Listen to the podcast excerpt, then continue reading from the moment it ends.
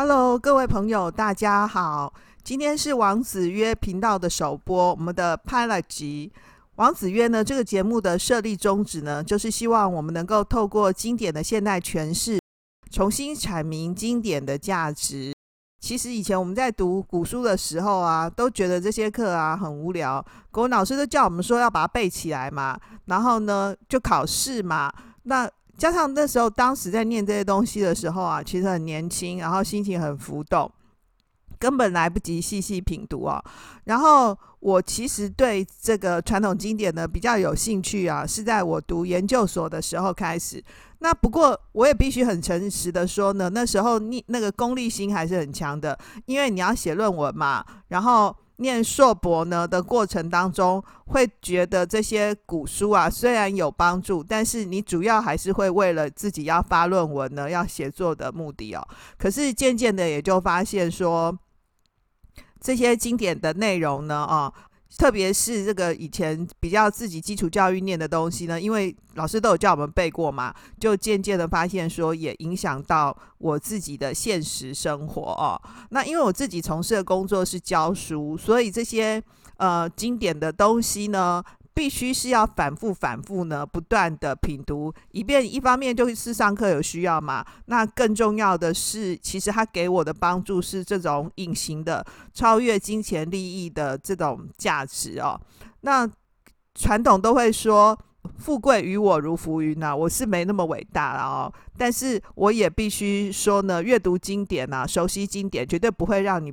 变没钱变穷啊！事实上，经典所开启的智慧呢，不但可以帮助我们过上更有余裕的生活，还可以长保好心情。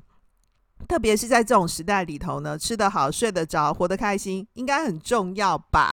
不过呢，这个平台呢，只靠我一个人呢来。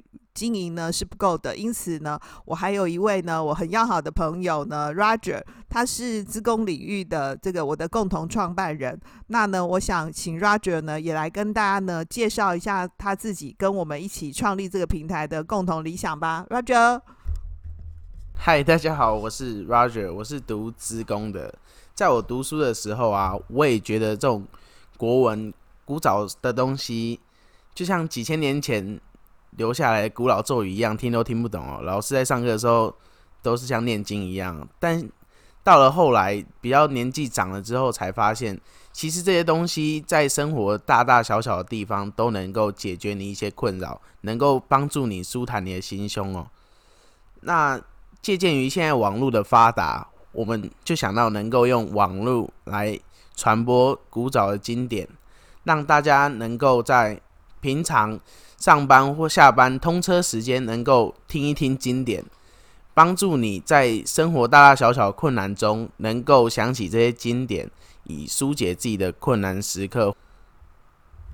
欸，所以这就是古早味的现代插画，对不对？是这个意思吗？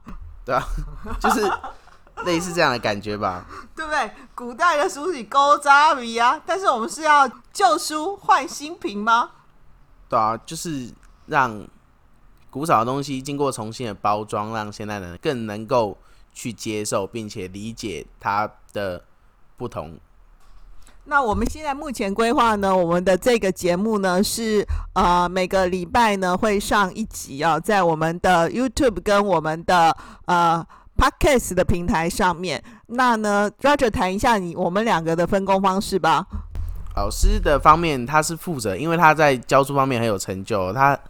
很会讲这古早的东西，那他就负责录制主要内容的部分，而我就是负责后置录音的剪接、影片的剪辑以及平台等等。那你有没有觉得，我们现在虽然说我们用这个自自媒体的经营的方式呢，来经营我们的平台啊，目前为止呢，有没有碰到什么困难呢？你觉得？难点就是现在网络世界上有太多。百家争鸣的 Podcast 哦，我们如果想在 Podcast 中脱颖而出，既不能讲得太无聊，必须有内容性，而且大家又要喜欢，这样才能够留住观众，让大家可以持续听下去。